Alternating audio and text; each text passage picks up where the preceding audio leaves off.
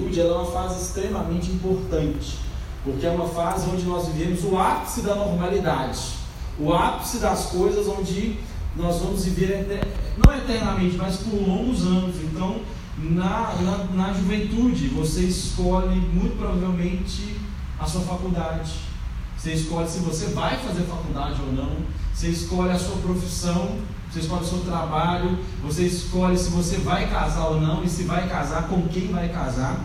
Então é um período de extrema importância. É um período muito importante que eu encontre como ser humano equilibrado nessa época de juventude. Porque se eu não me encontrar como ser humano equilibrado nessa época de juventude, vou ter muitos prejuízos. E um bom exemplo de ser humano equilibrado em sua juventude, para mim, é João Batista.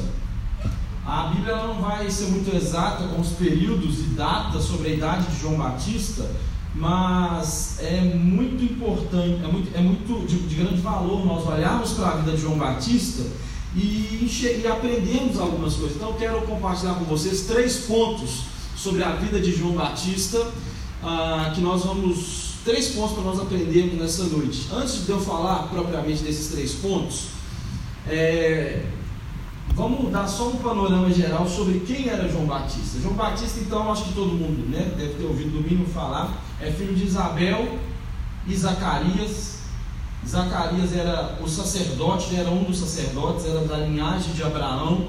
Então, por herança, João Batista era um sacerdote, assim como Arão e assim como Zacarias, o seu pai.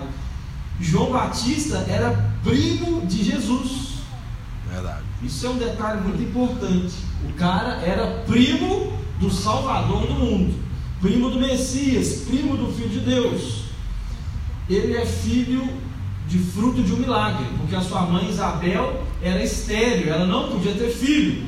E aí, um belo dia, o seu pai estava trabalhando lá no templo, o anjo Gabriel aparece e entrega uma palavra. Então, é, João Batista é fruto de um milagre. Por descendência, João Batista deveria ser um sacerdote convencional, com a estola, com a sua roupa, com toda a sua consagração. Mas o interessante é que Deus chama João Batista para fora da caixinha da religião, para fora da caixinha do costume judaico. Você vai perceber ao longo da, da, da nossa exposição aqui que João Batista era um sacerdote mais fora do padrão do que até então se manifestava. Outra coisa interessante é João Batista ele era alguém extremamente peculiar pelo jeito de vestir, pelo jeito de falar e pela comida que comia. Então Deus está pegando um sacerdote e está levando ele para fora da caixa da religião, porque Deus tem esse costume né, de não se encaixar na caixa a qual nós estabelecemos. Deus às vezes traz alguns parâmetros e nós pegamos esses parâmetros, transformamos em religião. Quando nós transformamos em religião, Deus dá um jeito de sair dali. Nós vou dizer de novo, Deus estabelece parâmetros. Nós pegamos esses parâmetros e transformamos em religião. Verdade. E o que é religião? É uma linha que separa os que são e os que não são. Então Deus dá um jeito de sair dali. E é o que Deus faz na época de João Batista: sai desses grandes templos e vai para o gueto, vai para o deserto se manifestar onde ninguém estava se manifestando. Então imagina agora João Batista, com todo esse panorama, filho de uma profecia que já Isaías já profetizava sobre ele, primo de Jesus, filho de sacerdote, existia toda uma expectativa da família, né, porque a, quando a, a, família sacerdotal, a linhagem de Arão, quando se nascia uma mulher, era uma tristeza. Verdade. Por que, que era uma tristeza?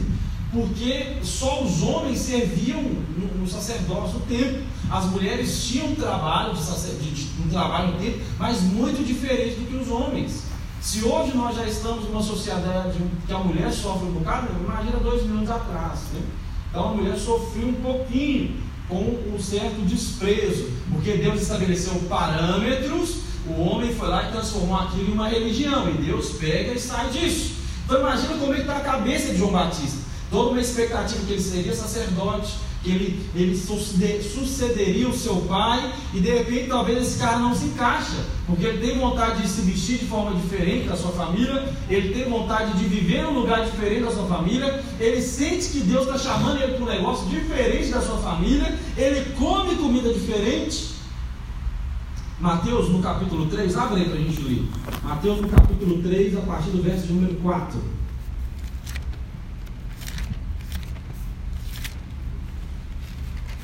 Vai contar a história de João Batista. Ela não vai contar a história, mas vai dizer um pouco sobre ele aí. Né? Deixa aberto depois, em João, depois que nós lemos esse texto, nós vamos ler um outro texto em João. Mateus no capítulo 4, 3, versículo 4, vai dizer: E este João, que era João Batista, tinha suas vestes de pelos de camelo, um cinto de couro, e em torno de seus lombros, em torno de seus lombros, um cinto de couro. E se alimentava de gafanhotos e de mel silvestre. Então é um cara totalmente fora da curva, um cara esquisito, era tipo um, um selvagem, cara assim, fora da, da curva, fora do padrão sacerdotal judaico. E Deus está chamando esse cara. E aí, lá em, lá em João, no capítulo 1, no versículo 19, de fato nós vamos ver o começo do ministério de João Batista. João, capítulo 1, versículo 19, é o começo do ministério de João Batista. E aí, primeira, primeira João não, João capítulo 1, a partir do versículo 19, diz o seguinte: Esse é o testemunho de João. Quando os judeus mandaram de Jerusalém sacerdotes e levitas para que lhe perguntassem quem és tu, e confessou e não negou: Eu não sou o Cristo. Perguntaram-lhe então: Então quem és? És tu Elias? Ele disse: Não sou. És tu profeta? Ele respondeu: Não sou. Disseram-lhe então: Quem és tu? Para que, para que possamos dar resposta àqueles que nos enviaram.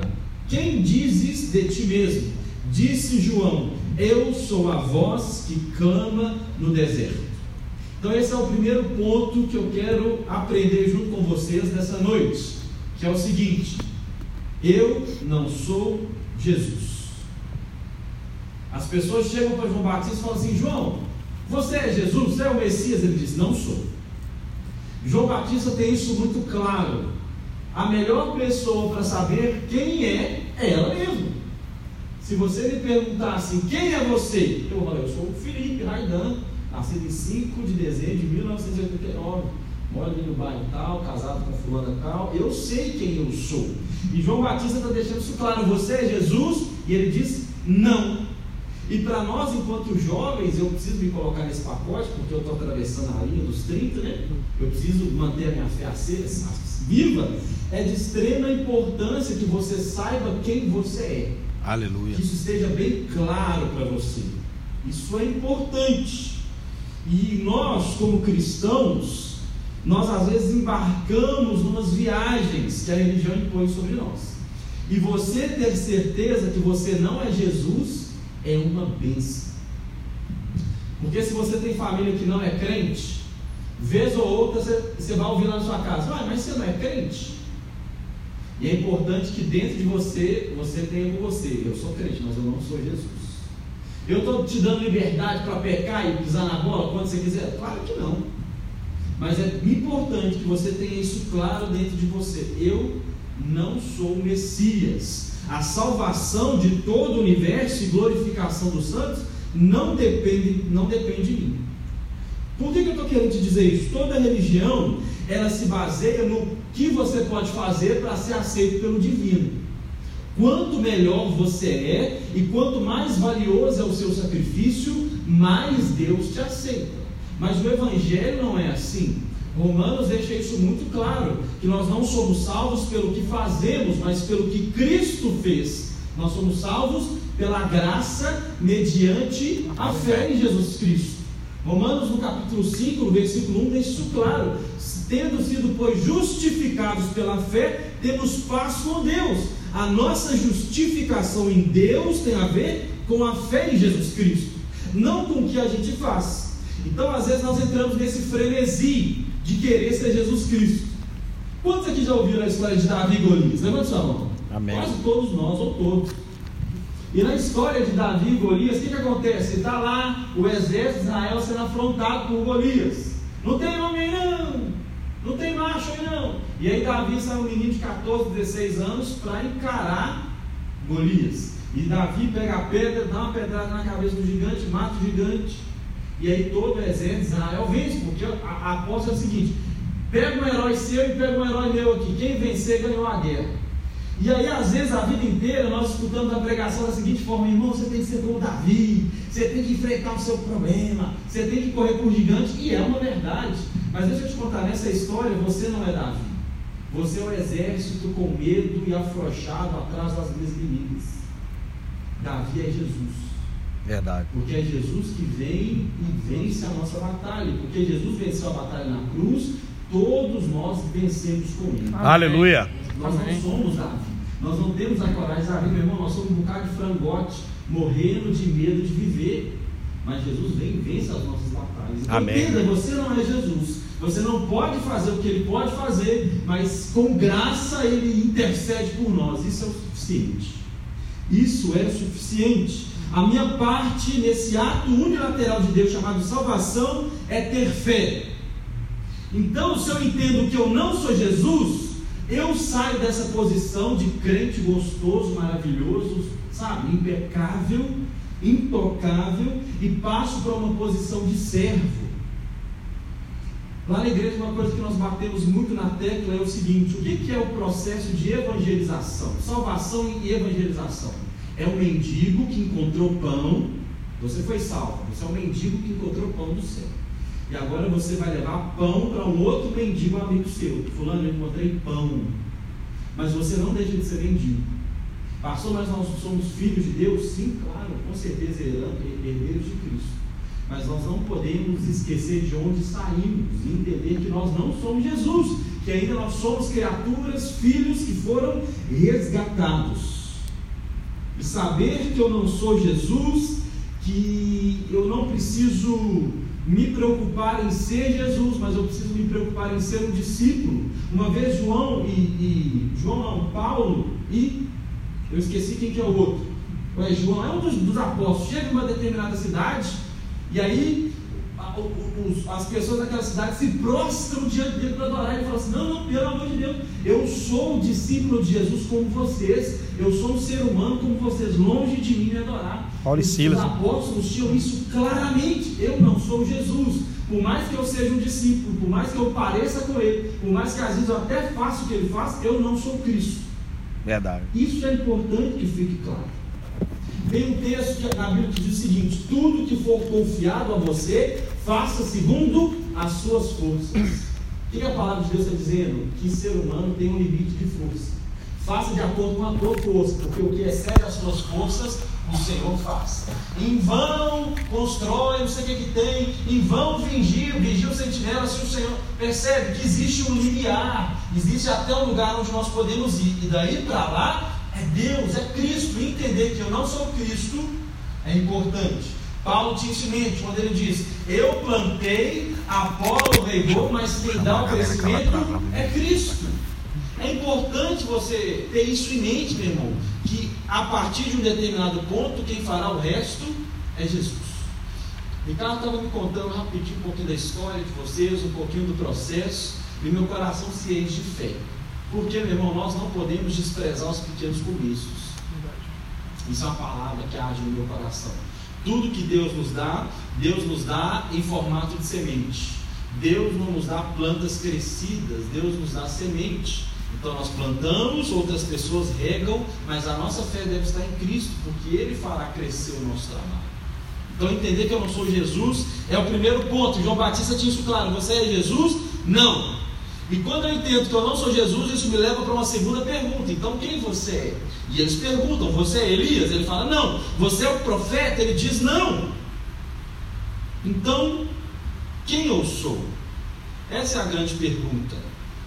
Quem eu sou? Pastor, mas isso é muito, é muito vago, é, é muito pequeno. Eu ter esse diálogo comigo mesmo, quem eu sou? Meu irmão, isso é tão importante de você entender quem você é. Ah, e se você não entende isso cedo, quando você entra em alguns ambientes, como uma faculdade, como um casamento, numa empresa grande, lugares onde a sua subjetividade será roubada, você se perde. Se você não tem a sua individualidade muito bem estabelecida, quando você entra num casamento, você vira um pepino. Chuchu, né? Chuchu pega gosto de tudo. Se você não tem a sua individualidade muito bem estabelecida, as suas raízes, quando você entra numa faculdade, o primeiro professor comunista te leva embora. Verdade. Se você não tem as suas raízes muito bem estabelecidas, quando você entra numa empresa grande, você se perde para ser o que a empresa precisa que você é. Então, por isso que é de extrema importância que você saiba responder essa pergunta. João Batista, quem é você? Eu já sei que eu não sou Jesus. Já sei também que eu não sou Elias. Já sei que eu não sou nenhum dos profetas. E eu gosto muito da cultura pop. Na verdade, eu sou um apaixonado da cultura pop. Eu sou deslumbrado. Eu gasto mais dinheiro com cinema, filme e desenho que eu deveria. Mas o quão isso me abençoa. Eu estudo psicologia e eu conversando com uma psicóloga e falando para ela que eu me sinto muito culpado, às vezes de assistir série, né? Ah, a culpa me consome, eu fico culpado. Aí eu poderia estar lendo, eu poderia estar estudando a Bíblia. Ela falou assim: "Olha, deixa eu te falar uma coisa. Para o profissional da saúde ou para o profissional da psicologia, assistir série e filme, na verdade, não é perda de tempo, é investimento. Investimentos mesmo. Porque muitas das séries falam de demandas e muitos filmes falam de demandas atuais sobre feminismo, sexualidade, Verdade. a questão do negro, a questão do branco. Então nós aprendemos muito. E aí eu pensando sobre essa mensagem, né? E aí eu lembrei de um filme que particularmente eu sou muito fã, na verdade uma franquia, né? Que é a franquia do universo Marvel. Né? Eu particularmente sou apaixonado. E eu me lembrei de uma cena, e eu até reassisti hoje, do último filme né, da franquia Ultimato, Ultimato. onde o Thor encontra com a mãe dele, eles estabelecem um diálogo ali. E esse diálogo, meu amigo, é o céu na terra. Como que eu aprendi sobre esse diálogo? Você sabe que o Thor está no auge né, da, de, da sua, do seu processo depressivo, tá do auge ali, sabe, da decadência, acima do peso, abalado, triste, rebentado. E aí ele encontra com a sua mãe e eles vão estabelecer um diálogo. Então ele começa a contar para sua mãe tudo que tinha acontecido.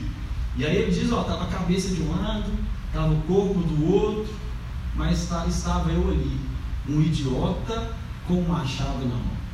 E a mãe dele estabelece um diálogo com ele, irmão, que até arrepio só de lembrar. Eu, toda vez que eu vejo esse filme, o olho chega a brilhar para chorar. E ela diz o seguinte: Olha, idiota não, um fracassado não tenha dúvida. E aí ele fala: Pô, mas está pegando pesado. Ele fala: Não. Sabe por quê? Porque ser um fracassado te iguala com todo, como todos os outros. E ele fala o seguinte: Espera aí, mas eu não deveria ser como todos os outros. Além do mais, ele é o Deus do trovão. E aí ela diz uma frase que eu até anotei para eu não me perder aqui. Ela diz o seguinte: Todo mundo fracassa em relação às expectativas. E ela completa: Você é um fracasso como todo o resto do mundo, porque um herói é mensurado pelo sucesso em ser quem de fato ele é. O que separa um ser humano comum de um herói é que o herói consegue ser de fato quem ele é. Aleluia. E não ser quem as expectativas esperam quem ser. Você entendeu, né? Aleluia. As pessoas tinham expectativa sobre João Batista. Você é Jesus, você é Elias, você é um dos profetas. Ele fala, não. E o Thor também está passando por, esse, por essa sabatina. Quem é você? Eu deveria ser especial, não deveria me abater. A mãe dele fala, não, você é um fracassado como qualquer outro. Porque ser um herói não é ser o que as pessoas esperam que você seja, mas é ser exatamente aquilo que você deve ser. E aí ele né, vai encerrando esse diálogo e no finalzinho ali desse diálogo, é, ele, a mãe dele fala assim, quando eles estão se despedindo, fala assim, vai e seja o homem que você está destinado a ser. Ela não fala seja o homem que você precisa ser. Não. Seja o homem que você está destinado a ser. Sabe, irmão, é de extrema importância que nós tenhamos pessoas ao nosso lado que valorizam quem de fato nós somos. Aleluia. Que incentivem que nós sejamos quem nós somos. e não quem nós precisamos ser. Não, fulano, mas você podia fazer uma academia. Não, fulano, mas você fala muito alto, você podia falar mais baixo. Não, fulano, mas esse cabelo seu, pessoas que valorizam. Eu não estou dizendo, se você, é se você atrapalha o lugar que você está, porque sem, sem educação, você não merece, você precisa de uns toques. Mas eu estou dizendo que é importante que você esteja com pessoas que valorizam de fato quem você é, o seu dom, o seu chamado, a sua individualidade. Isso é precioso. Isso é muito precioso. Principalmente no casamento. Você procura alguém para se casar, procure alguém que valorize quem você é e não alguém que quer transformar o que ela precisa. É importante você encontre alguém que enriqueça o que Cristo já colocou em você. E aí é muito interessante, ele estende a mão, mil mil vem, pega e ele fala a, a célebre frase, aí eu ainda sou. Porque nós não somos dignos pelo que fazemos, nós somos dignos pelo que foi plantado dentro de nós. Aleluia. E meu irmão, isso é maravilhoso. E aí o filme se encerra, né? Ele conversando com a Valkyria. Você que não assistiu o filme, já estou te contando tudo. Dando spoiler, como é Aquele diz. spoiler saudável. Mas quem não aí assistiu ele merece fala, tomar Então está na hora de eu ir para o meu destino, porque está na hora, na verdade, de eu ser o que na verdade eu tenho que ser, e não ser o que esperava que eu fosse. Você é uma grande líder, assuma, eu não sou. Isso mesmo é muito importante que nós entendamos isso. Como João Batista, de ser aquilo que de fato nós somos, e não sermos aquilo que esperam de nós. É importante esse processo. O Tiago Bruneira vai falar de um negócio maravilhoso que se chama ICP. No livro dele ele fala sobre isso. Significa ideia central permanente. É o seu sentido, é quem você é, o que está dentro de você. Isso molda e perpassa toda a sua vida. Deixa eu te dar um exemplo. Há uns, alguns, há um ano atrás, mais ou menos, eu trabalho, você trabalha com design gráfico. Trabalho com design gráfico ainda. E eu recebi uma proposta de trabalho para trabalhar numa empresa onde ia dobrar o meu salário. Pensa, você ganha 50 reais, agora você vai ganhar 100. Ia literalmente dobrar o meu salário. Isso é maravilhoso. Carro da empresa, um negócio chique demais. Só que eu ia perder 8 horas do meu dia. 8 horas que eu poderia dedicar à igreja. E eu pensei, o que, que eu faço? Dobro o meu salário? Não posso. Obrigado, não dá. É uma loucura. Mas eu tenho uma ideia central permanente. Essa ideia central permanente chama nova casa. Aleluia. Ah, não, a minha ideia central permanente é ser advogado. Eu estou estudando direito, eu vou estudar direito. Ah, apareceu um curso de corte e costura. O que, que tem a ver com você? Você só vai gastar tempo e vai gastar energia com algo que não tem nada a ver com você. Algo que não agrega valor para você. É importante que você tenha e saiba quem você é, o que você nasceu para fazer, qual é o seu nome. E entender que você não é Cristo, não é Elias e nem os profetas é importante. Isso vai te levar para a segunda questão que nós vamos aprender com João Batista. Então, a primeira é entender que eu não sou Jesus, e eu não sou Elias, e não sou nenhum dos profetas. Eu sou um indivíduo, e eu preciso entender quem eu sou, para que eu não gaste tempo, para que eu não é, é, gaste tempo meu e das pessoas. Meu irmão, isso é tão importante que eu, eu, eu uma vez eu quase namorei com uma moça muito bonita. Pensa, um partidão estudante de enfermagem da Federal, com 19 anos já tinha carro próprio, a família dela era bem estruturada. Tá filmando para mostrar para mim. Já tá, já tá filmando, tá filmando. O inimigo manda inimigos, né? mas ela já conhece a história, então não tem problema não. Te amo, esposa querida. Então, partidão. Aí um belo dia, a gente conversando, e aí, minha senhora, o que você quer da vida? E aí eu falei, olha, eu sou, eu, eu sou pastor, meu negócio é ser pastor. Eu, eu não quero ser rico, Deus me dando uma vida digna, dando para ir na praia em Guarapari uma vez no ano, eu e minha esposa está ótimo. Mas eu não tenho pretensão de ficar rico, não. Ela falou: olha, é o seguinte, eu, eu, o meu planejamento é auxiliar em cirurgia cardiovascular. Então eu estou estudando para isso. E a média de ganho é uns 2 mil a 4 mil por cirurgia. Fiz as contas. Fiz as contas, fazer duas por semana é 4 pau. Se eu chegar a ganhar 3 por mês, né, eu estou feliz. Eu falei, não, minha senhora, deixa eu te falar um negócio. Nós dois não vamos dar certo, não. Pelo amor de Deus. E eu, um rapaz muito bonito, só de se jogar fora. Ela falou assim: não, rapaz, não, vamos tentar. Falei: não dá. Porque você vai ganhar muita grana e, sabe, você vai ganhar 12 pau por mês, eu vou ganhar 1.500. Não dá, você quer morar em Lourdes, eu quero morar em Venda Nova. Rola. O nosso propósito é diferente. Enquanto você vai estar virando noite em plantão, eu vou estar virando noite da igreja. Não rola. Obrigado, com prazer de conhecer, não dá.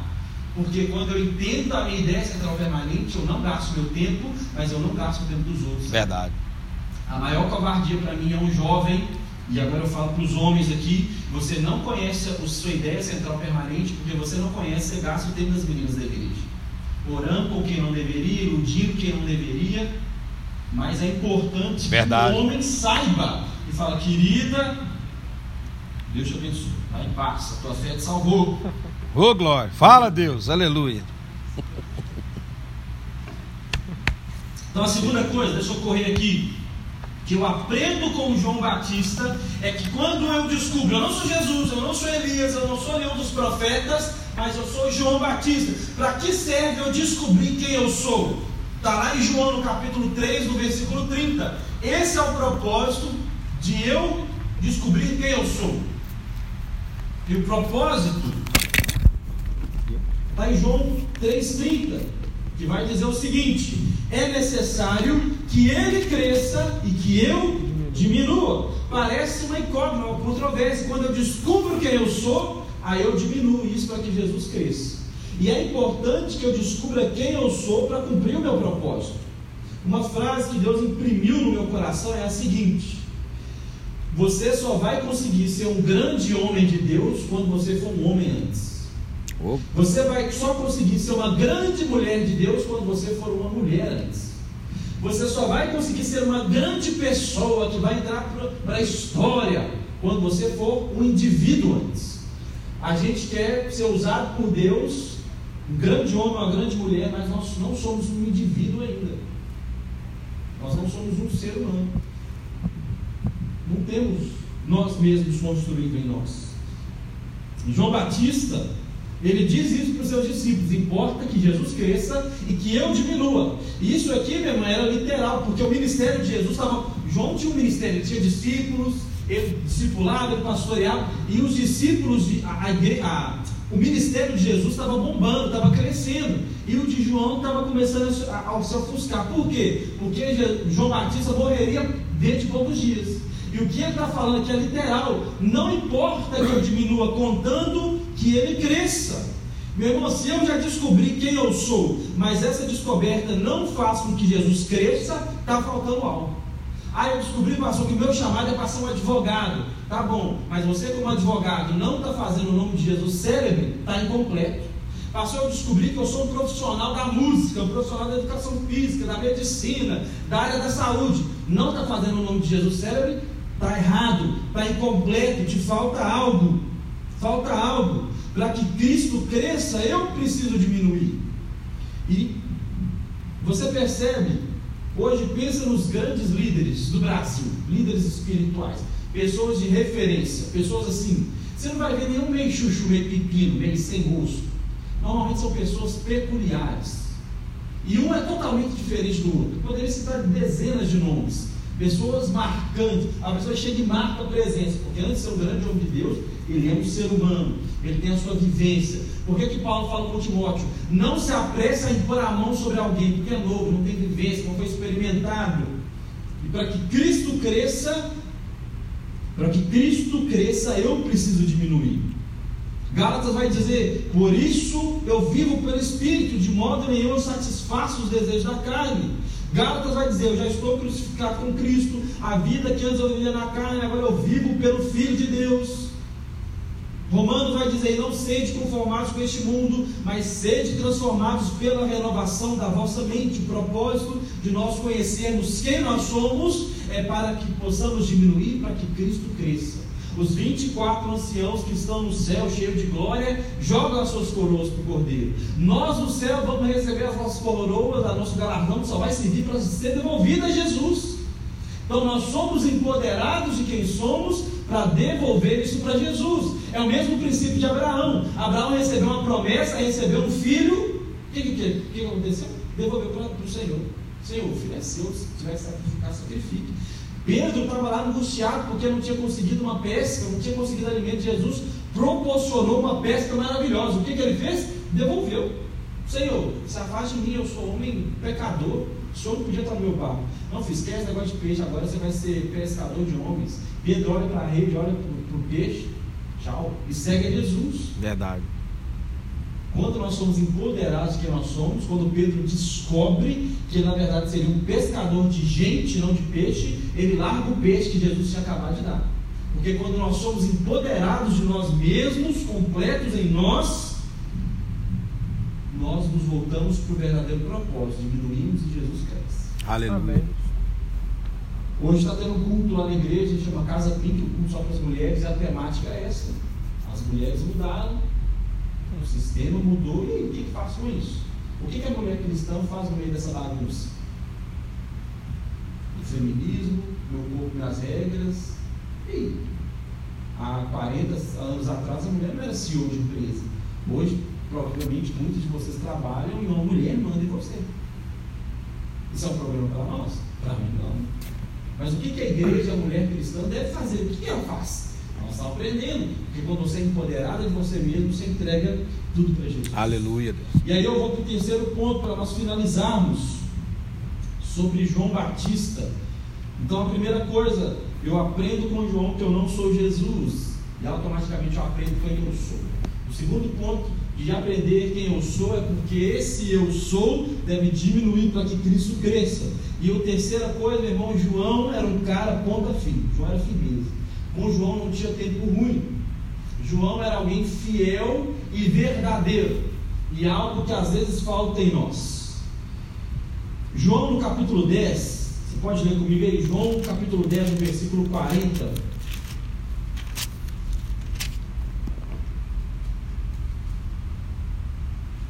João 10, 40. Vai dizer o seguinte. Deixa eu só achar aqui.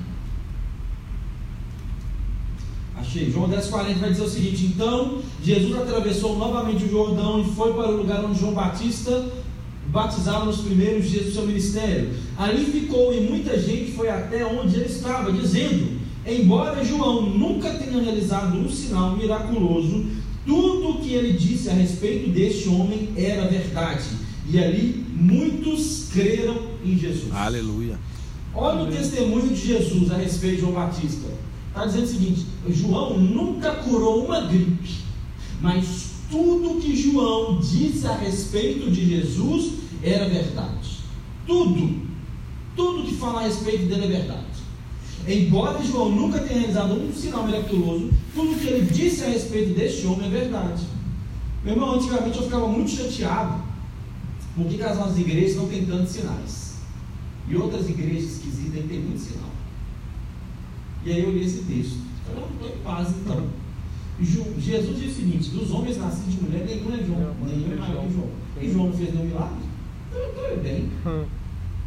Não se iluda com muitos sinais, com coisas. Verdade. Se iluda não.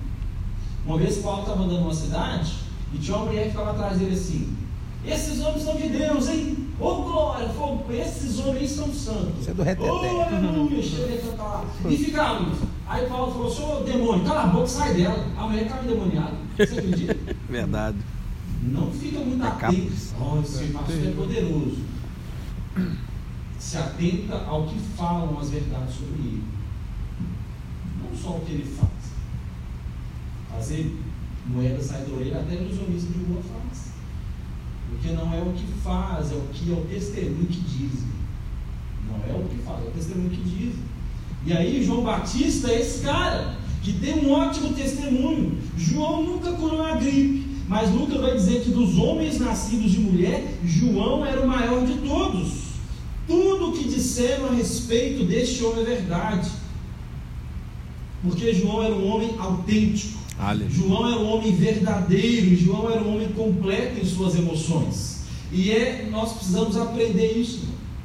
Nós precisamos viver essa verdade, entender quem eu sou como ser humano, qual é o meu propósito, para que Cristo cresça e eu diminua, e depois para que eu seja íntegro, que tudo que eu faço seja verdade.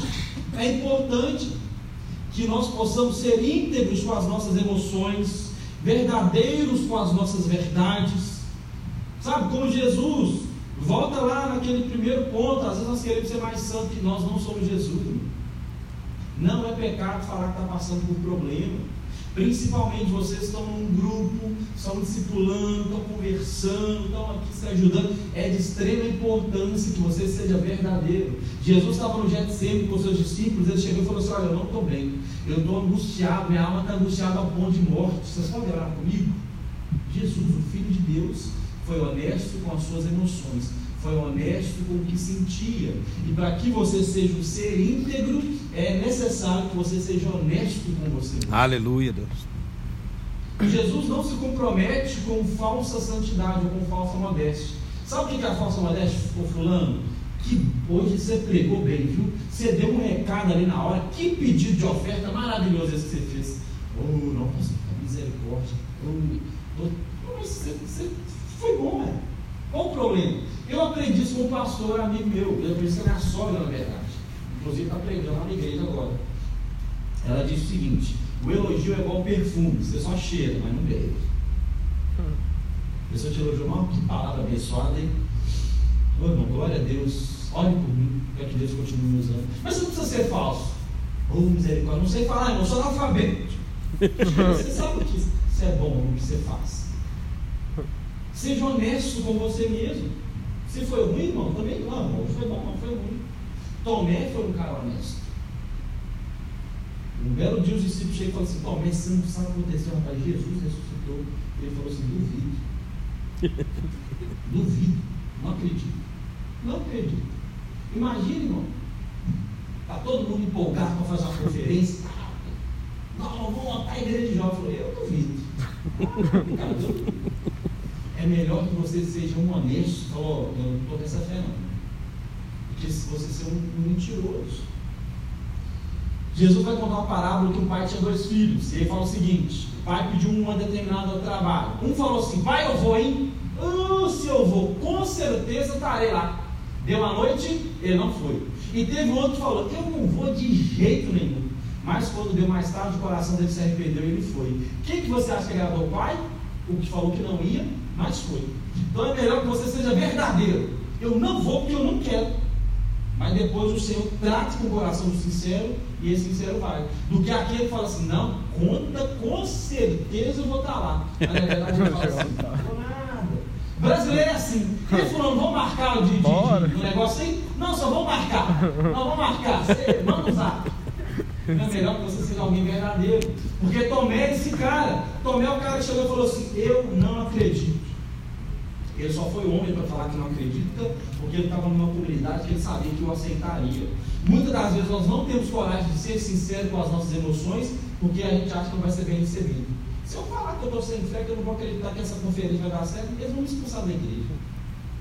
E aí, sabe o que, me assusta nessa situação? Me assusta não, o que me, o que me apaixona é que Jesus aparece no meio da resenha. Uh, aparece. Jesus trans, teletransportado. Jesus chega, não conversa com ninguém, vai direto no Tomé lá, você é o meu Tomé. Pega aqui, Tomé. Pega na minha mão aqui, ó. Põe aqui do lado aqui, ó. Tá vendo? Aí Tomé fala assim, eu acredito. Aí Jesus fala, agora você acredita que você viu. Primeiro Jesus acolhe e fala, eu estou aqui, filho, aqui. E depois Jesus chama o rei. Presta atenção, não é assim que funciona. Bem-aventurado é quem não vê e acredita. O que me chama a atenção é que Jesus acolhe a sinceridade de um homem sem fé. Ah, não acredito não. A sinceridade de um homem sem fé atrai a atenção de Jesus. Ele fala, gostei desse rapaz, ele é autêntico. Gostei dele, ele tem coragem de falar diante de todos os apóstolos que ele não está tá, com tanta fé.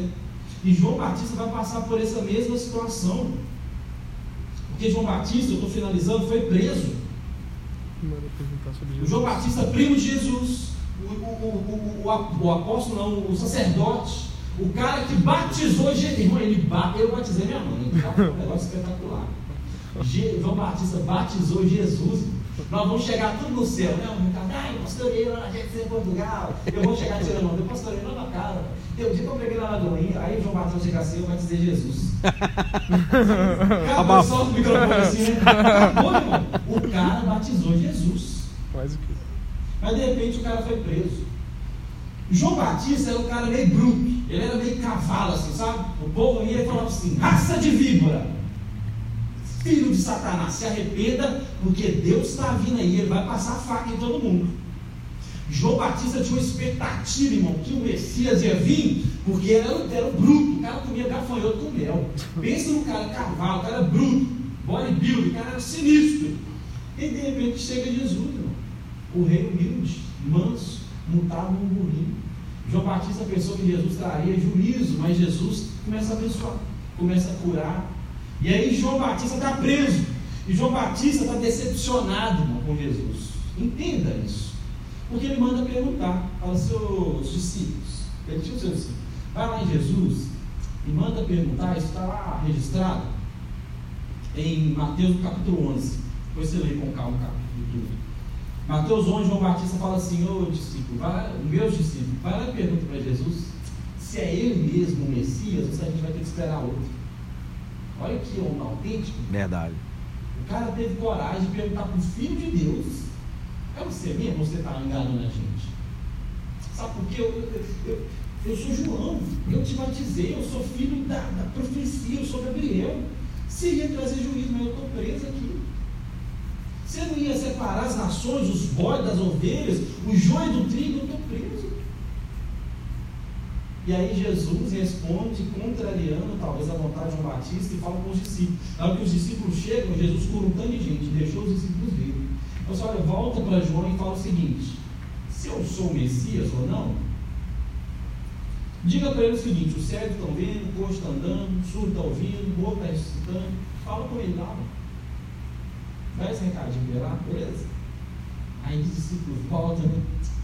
Nós, homem, é o homem eu. Sabe o que, que isso me ensina? Jesus, ele não se escandaliza com João. Assim como Jesus não se escandalizou com a humanidade de Tomé, chegou e falou assim: Ah, não acredito que o Senhor ressuscitou. E agora João Batista está numa crise de fé e manda perguntar para ele. Ele só não foi perguntar para Jesus pessoalmente porque ele estava preso. Senão o homem tinha ido. Jesus não se escandaliza com João. Jesus não chega e fala assim, gente, mas é um absurdo, é um absurdo, né, Iago? É um absurdo. Eu sou filho de Deus, esse homem é abusado. Jesus não se escandaliza com Tomé. Jesus não se escandaliza com João Batista. É mim está não me perguntar. Mas o interessante é que João Batista tinha se escandalizado com Jesus. Porque Jesus vai dizer o seguinte no texto, capítulo 11: Olha, os cegos estão vendo, os surdos estão ouvindo, bem-aventurado é aquele que não se escandaliza comigo. João Batista ficou escandalizado. Pô, não era assim que eu pensei de senhor trabalhar. Eu achava que o Senhor ia chegar igual eu chegava lá para os fariseus, raça de víbora. Jesus não se escandaliza com a humanidade de João Batista, porque descobrir quem você é perpassa pela sua humanidade. João Batista se. Olha só isso, irmão. Jesus não se escandaliza com a humanidade de João Batista, mas João Batista se escandaliza com a divindade de Jesus. Verdade. Não, o Senhor é muito Deus.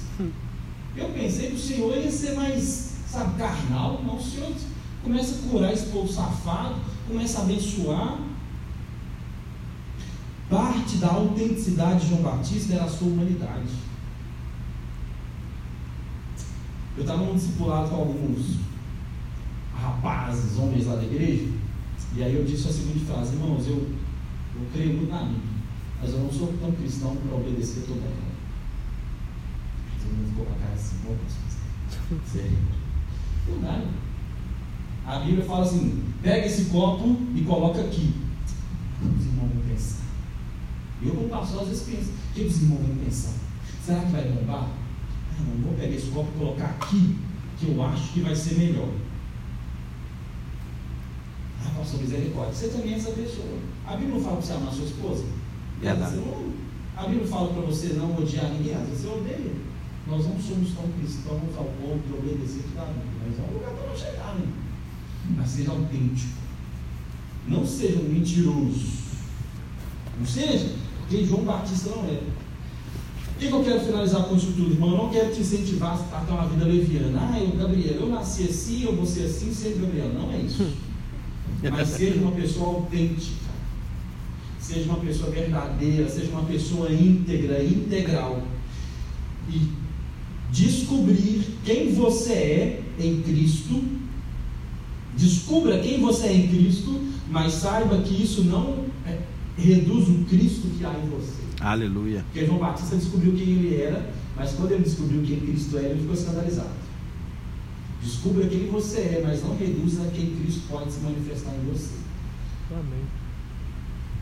Aleluia. Cristo vai te mostrar quem você é, mas isso não reduz quem ele pode ser através de você. João Batista ficou escandalizado, é assim que o senhor age, ficou escandalizado. Entenda quem você é, mas não reduz o que Cristo pode fazer através do que você descobriu que você é. Amém. Eu descobri quem eu sou e há alguns anos eu tenho caminhado para isso. Mas eu desisti de reduzir o que Cristo pode fazer simplesmente no que eu sou. Cristo é a lei. E todas as vezes que eu pegar aquilo que Cristo estabeleceu e transformar na religião que ele faz, me arranca daquele lugar e começa de novo. Aleluia. Amém? Amém. Pra- Glória a Deus. Você pode ficar de pé no seu lugar? Aleluia. Espero não ter confundido a cabeça de vocês muito. Mas eu quis compartilhar um pouco do que o Senhor tem falado comigo. Como jovens, como adolescentes, como eu disse para vocês, no meu primeiro, dia de aula, o professor falou assim: "Vou- minha proposta é provar para vocês que vocês não acreditam tanto no que falam que acreditam. Eu não quero fazer ninguém virar ateu, mas eu vou te mostrar que você não acredita tanto no que você fala que acredita. Aí eu. O cara que há 40 anos estuda ciência profundamente. Falei, Jesus, o que está acontecendo? E eu descobri que o problema não era com a minha fé, mas o problema era comigo mesmo. Porque eu não me encontrava enquanto ser humano compreende. Então vamos orar? Aleluia. Você pode fechar os seus olhos, colocar a mão no seu coração, ou fique à vontade como você quiser, e peça ao Pai, fala, Deus, me ajude a ser quem de fato eu preciso ser, me ajude com que eu encontre, Jesus, me ajude, Senhor, a ser um filho amado, me ajude a ser uma pessoa de verdade, Jesus. Pai, que eu não seja um boneco de plástico, mas que eu seja um discípulo verdadeiro do Senhor. Pai, aqui nós estamos enquanto jovens e adolescentes, Pai. Jovens, Deus, pessoas que, filhos do Senhor, pessoas que têm um chamado, pessoas que foram escolhidas.